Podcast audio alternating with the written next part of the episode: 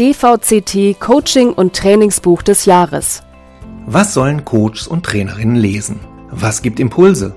Was hilft Coaching und Training spannender, wirkungsvoller und einfacher zu machen? Der DVCT, der Deutsche Verband für Coaching und Training, kürt das Buch des Jahres für Trainer und Coaches und erstellt eine Shortlist mit weiteren Leseempfehlungen. In dieser Podcast-Serie stellen wir Ihnen die Bücher, die Themen und die Autorinnen und Autoren vor. Mein Name ist Lars-Peter Linke, ich bin Mitglied des Vorstands des DVCT und durfte Mitglied der Jury sein. In diesem Podcastgespräch geht es um positive Psychologie. Wieder einmal. In der ersten Podcast-Folge hat uns Daniela Blickhand aufgezeigt, wie Coaches und Coachings von der positiven Psychologie profitieren können. Jetzt also wieder eine Podcast-Folge über positive Psychologie und Coaching. Ganz einfach deshalb, weil es gleich zwei Bücher auf die Shortlist zum Coaching- und Trainingsbuch des Jahres geschafft haben. Das zeigt, wie angesagt der Ansatz der positiven Psychologie zurzeit ist und wie sehr sich Coaches und Trainer dafür interessieren. Ja, aber ich bin schon langhaariger Bombenleger im Herzen, um es mal so auszudrücken. Einfach mal wirklich wieder ungefiltertes Feedback zu bekommen, was, was ist toll an dir? Da habe ich schon, äh, und das gilt übrigens auch für mich selbst, den ein oder anderen hartgesottenen Manager ein paar Tränchen verquetschen sehen, weil das eben schon sehr tief geht. Wirklich jetzt sagen, pass mal auf, ich bin hier der tolle, positive Psychologe und das geht so und so, das, das mache ich ja sowieso nicht. Ne? Der Autor. Nico Rose ist Coach, Speaker und Buchautor. Der Titel? Management Coaching und positive Psychologie. Stärken, stärken, sinnvoll wachsen. Erschienen im Haufe Verlag. Das sagt die Jury. Wissenschaftlich fundiert und zugleich praxisnah spricht der Autor erfahrene Coaches an, die mit Führungskräften auf höheren Ebenen arbeiten. Bevor der Autor die für die Coaching-Praxis relevanten Frameworks und Werkzeuge vorstellt, geht er auf die Grundlagen zur positiven Psychologie und zum Positive Psychology Coaching ein. Dabei erläutert er die Besonderheiten seiner Zielgruppe und hebt wichtige Takeaways hervor. Das Buch eignet sich gleichermaßen als strukturierte Einführung und zur Vertiefung einzelner Aspekte. Ein abwechslungsreiches und kurzweiliges Lesevergnügen. Dank Nico Roses unterhaltsamer Formulierungen, seiner vielen Beispiele und Abbildungen, Interviews sowie Gastbeiträgen. Ich habe also ein zweites Mal über positive Psychologie sprechen dürfen. Und dazu über Coaching, über Management und über Führung und über Bücher. Über Nico Roses aktuelles Buch und über ein Buch, das danach erschienen ist und ein ganz anderes Thema behandelt. Aber dazu später. Zunächst einmal habe ich Nico Rose gefragt, ja quasi fragen müssen, was denn nun dran ist an diesem Wunderding positive Psychologie, von dem zurzeit so viele überzeugt sind. Positive Psychologie gibt es ja seit etwa 25 bis 26 Jahren. Das ist angesichts der über 150-jährigen Geschichte der Psychologie noch relativ jung. Positive Psychologie heißt positive Psychologie nicht etwa, weil dieser Ansatz besser oder freundlicher als andere Ansätze wäre, sondern weil sich der Ansatz auf positive Elemente des menschlichen Erlebens konzentriert. Also wir versuchen zu verstehen, wie Glück und Zufriedenheit entsteht, wann und warum Menschen ihr Leben als sinnstiftend empfinden oder vielleicht eben auch die Arbeit als sinnstiftend empfinden. Also es geht im Grunde darum, diese Dinge, die wir erstmal als positiv beschreiben würden, besser zu verstehen und natürlich idealerweise auch darauf hinzuwirken, dass wir mehr davon in unser Leben bekommen. Klinische Psychologie beschäftigt sich ja im Schwerpunkt mit der Entstehung und Heilung, so gut das geht, von psychischen Krankheiten. Und wenn man das so ein bisschen bildlich aufmalen will, das ist vielleicht etwas zu einfach gedacht, aber dann könnte man immer sagen, die klinische Psychologie kümmert sich halt um den Weg von minus 10 auf neutral, normal 0. Und die positive Psychologie interessiert sich halt stärker für den Weg von 0 in Richtung plus 10 oder 100 oder wo es auch immer noch hingehen kann. Und im Grunde steckt dahinter eine Idee, die in der Medizin schon ein bisschen länger verankert ist, nämlich die der Salutogenese. Also die Salutogenese hat ja auch die Vorstellung, dass es sozusagen nicht reicht, nur Krankheiten zu heilen, Krankheiten wegzumachen, sondern zu verstehen, was muss eigentlich da sein, was muss gegeben sein, damit man von so einem äh, positiven Gesundheitszustand sprechen kann. Und genauso gut würden positive Psychologen sagen, sowas wie ein gutes, gelungenes oder gelingendes Leben kann eben auch nicht ausschließlich durch die Abwesenheit von Störungen erklärt werden, sondern das muss etwas Seiendes sein, es muss etwas Positives sein, etwas, was da ist. Und wir versuchen halt etwas mehr als früher zu verstehen, was denn da sein muss, damit man von diesem gelingenden Leben sprechen kann. Aber so ist es in der schnelllebigen Wissenschaft. Kaum hat sich ein neuer Forschungszweig etabliert, wird er auch schon in Frage gestellt und ist Veränderungen unterworfen.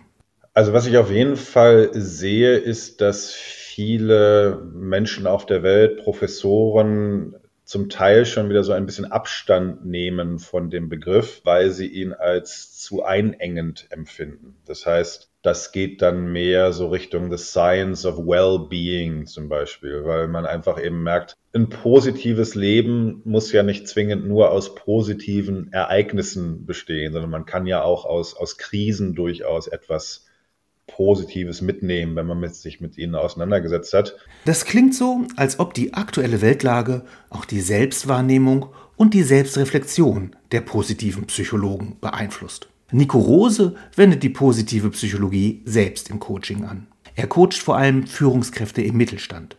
Dazu bietet ihm die positive Psychologie viele Ansatzpunkte. Ich, ich falle ja jetzt nicht ständig mit der Tür ins Haus. Ich klebt da ja nicht ständig Labels drauf und sagt den Leuten jetzt, dass das ist das und das ist das. Natürlich hast du einen psychologischen Vertrag und natürlich erklärst du den Leuten, wenn du jetzt was vorschlägst, was, was wir da gerade vorhaben. Aber ich glaube an sich, dass diese Fokussierung auf das Positive, das Thema Stärkenorientierung, das schwingt ja da auch sehr stark mit drin, dass das grundsätzlich etwas ist, wo sich so eine sagen wir jetzt auch mal, erfolgsorientierte Management-Klientel erstmal durchaus sehr wohl mitfühlt. Ne? Also vielleicht wohler als mit ähm, einigen anderen Themen. Also viele Coaching-Schulen sind ja letztlich irgendwann doch mal aus verschiedenen Therapieverfahren erwachsen und dann weiterentwickelt worden. Vielleicht schwingt dann eben bei der, bei der positiven Psychologie, wenn man damit so ein bisschen unterwegs war, so wie ich, nochmal eine andere Haltung mit, wo die Leute sich dann wohlfühlen. Ne? Aber nochmal, wirklich jetzt sagen, pass mal auf, ich bin hier der tolle positive Psychologe und das geht so und so, das, das mache ich ja sowieso nicht. Ne? Ob mit oder ohne Label, ob als Methode oder als Haltung, positive Psychologie hat viele Facetten. Natürlich habe ich Nico Rose gefragt, welche typische Methode, welches Instrument oder Intervention ihm einfällt, weil es sich gut im Management-Coaching einsetzen lässt. Ja, gerade wenn man doch ein Tool haben möchte, wo es ganz viel Struktur drumherum gibt, dann bietet es sich tatsächlich mal an, diesen äh, VIA-Stärkentest auszufüllen. Ne? Das ist eben ein Testverfahren, wo man so übrigens auch kostenlos, was ich ja ganz sympathisch finde, eine Rangreihe seiner 24 in der positiven Psychologie heißt es dann Charakterstärken aufgezeigt bekommt. Das ist, glaube ich, ein Begriff, der in Deutschland nicht immer so leicht über die Lippen geht, wie jetzt in Amerika. Die finden das völlig normal. Und das ist eben was, wo ich sage, das schlage ich auch tatsächlich meinen Coaching-Klienten vor. Also wenn ihr Lust darauf habt, wenn ihr, wenn ihr Spaß habt an solchen Testverfahren, dann schicke ich dir vorher mal einen Link zu. Kannst du mir vorher dann vielleicht dieses Basisergebnis zuschicken, weil mir das natürlich in meiner Rolle als Coach vielleicht auch nochmal hilft. Also wenn ich die Top-Stärken der, der Klienten kenne, dann kann ich vielleicht im Coaching damit auch nochmal etwas Besseres bewirken. Aber ich finde das eben immer so auch als allgemeinen Reflexionsprozess ganz schön. Ne? Das Erste, was man dann immer macht, ist, man guckt auf die Liste. Der Blick geht natürlich ganz natürlich einmal ganz nach oben und dann ganz nach unten. Das Mittelfeld ist immer so ein bisschen unspannend.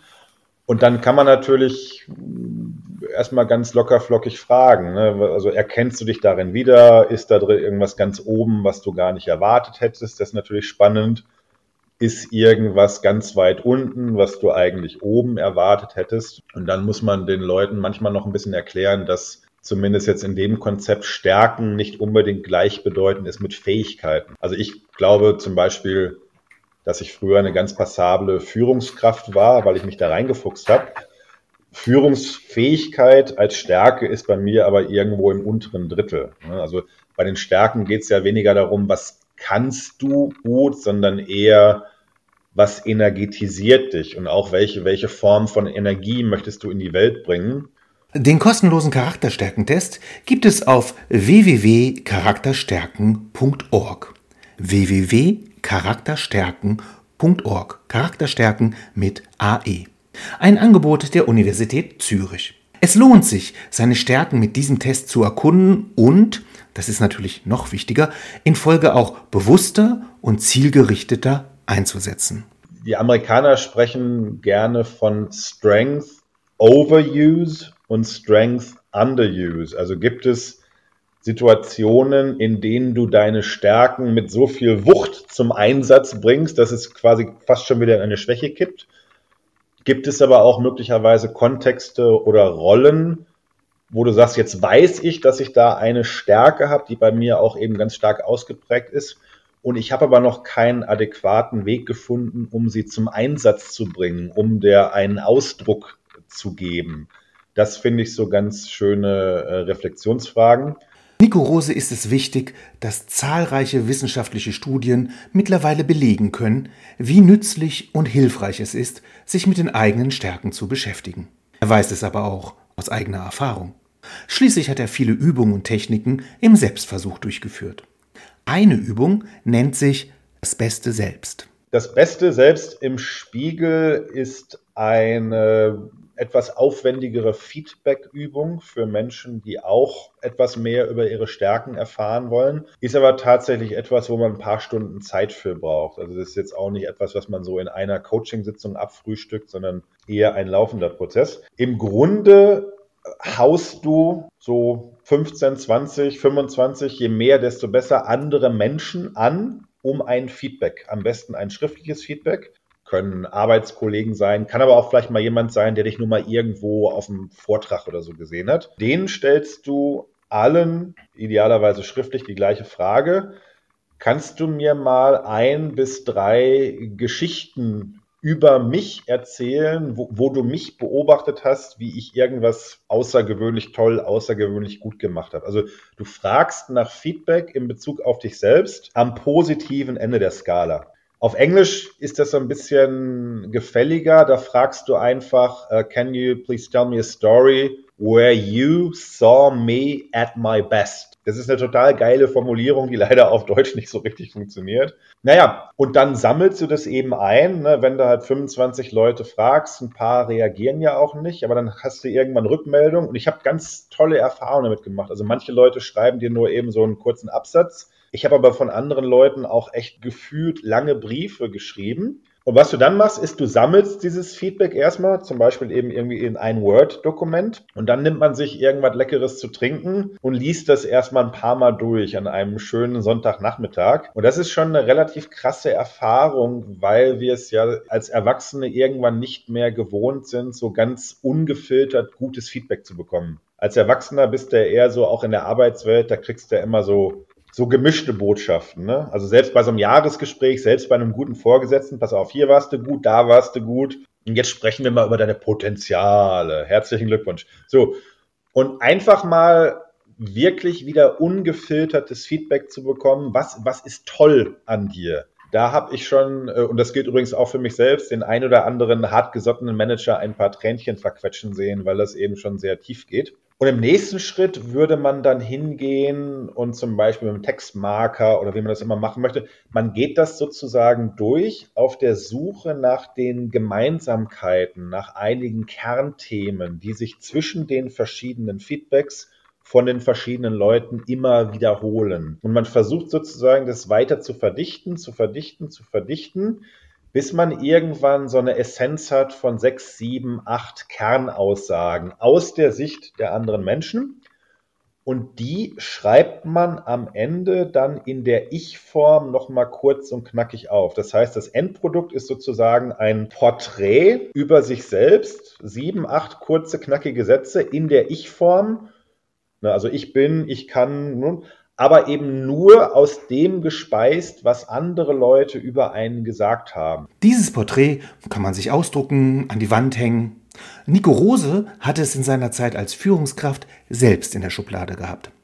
Alleine macht das natürlich nichts, aber das ist wie so ein, ich nenne das immer wie so ein Fenster zu einem Möglichkeitsraum. Also du weißt, dass das in den besten Momenten bist du das auch. Natürlich bist du nicht den ganzen Tag so, aber das ist wie so eine, so eine Ressource, die du, du anzapfen kannst. Und wenn du jetzt mal schlecht drauf bist oder wenn du merkst, gerade es funktioniert irgendwas nicht, schaust du auf das Porträt und fragst dich, okay, wenn ich jetzt gerade sozusagen der wäre, der, der da in dem Porträt drin steht, was, was wäre mir dann möglich, was könnte ich dann möglicherweise tun? Die Methode bietet sich nicht zuletzt für Menschen an, die mehr über ihre Stärken erfahren möchten, mit den klassischen Testverfahren und Fragebögen aber auf Kriegsfuß stehen auf einmal schildern Leute dir Begegnungen oder Begebenheiten, die du schon lange vergessen hast. Und das ist denen in Erinnerung geblieben. Das ist was total Schönes. Oder aber auch, du merkst, Leute sehen eine Stärke in dir, die du gar nicht mehr als Stärke wahrnimmst, weil es für dich total selbstverständlich ist. Also es hat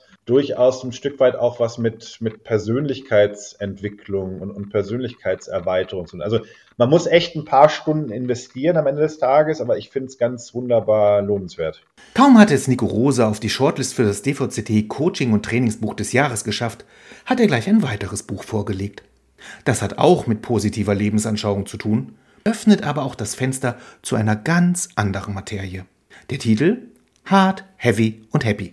Heavy Metal und die Kunst des guten Lebens. Ich bin seit ja, mittlerweile 30 Jahren Hardcore äh, Heavy Metal Fan, auch wenn ich von der Optik heute nicht mehr so aussehe, aber ich bin schon äh, langhaariger Bombenleger im Herzen, um es mal so auszudrücken. Und was hat nun Heavy Metal mit Psychologie zu tun? Oder mit dem guten Leben? Das Spannendste für mich, finde ich, ist, dass es offensichtlich einen kleinen Teil der, der Bevölkerung gibt. In Deutschland hören so na, sieben, acht, neun Millionen Leute Heavy Metal, dass diese unglaublich energetische und ja zum Teil auch wirklich negative Musik und auch laut und schnell, dass das auf einen Teil der Menschen beruhigend wirkt.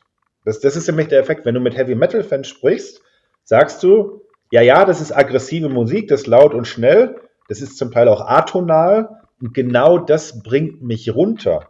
Also ich kann zum Beispiel zu der Musik gut einschlafen. Ich, da da habe ich in dem Buch auch so ein bisschen angefangen zu spekulieren, ob das irgendwas mit der Physiologie zu tun hat da kenne ich mich am Ende des Tages nicht gut genug mit aus. Aber äh, einfach die Tatsache, dass es da Menschen draußen gibt, die diesen Krach offensichtlich brauchen für ihren Seelenfrieden und um den Körper in Einklang zu bringen, das finde ich wahnsinnig faszinierend. Und irgendwie landet das Gespräch nach einem Abstecher zu Heavy Metal wieder beim Führungskräftecoaching. Das andere, was dann auch spannend ist, was ist denn halt, wenn du Heavy Metal Fan bist und bist aber in der Vorstandsetage vom DAX-Konzern. Es gibt welche. Kann ich das zeigen? Wirkt sich das negativ auf den Aktienkurs aus, weil die Analysten glauben, dass ich einen an der Waffel habe? Also da gibt es ganz viele spannende Themen, in, in die man nochmal reinbohren kann. Wer mehr wissen und lesen möchte, Nico Rose, Management Coaching und positive Psychologie, Stärken, Stärken, sinnvoll wachsen. Erschienen im Haufe Verlag, 417 Seiten, 38 Euro 99. Vielen Dank fürs Zuhören, viel Freude beim Weiterlesen, Ihr Lars Peter Linke. DVCT. Immer mehr Wert.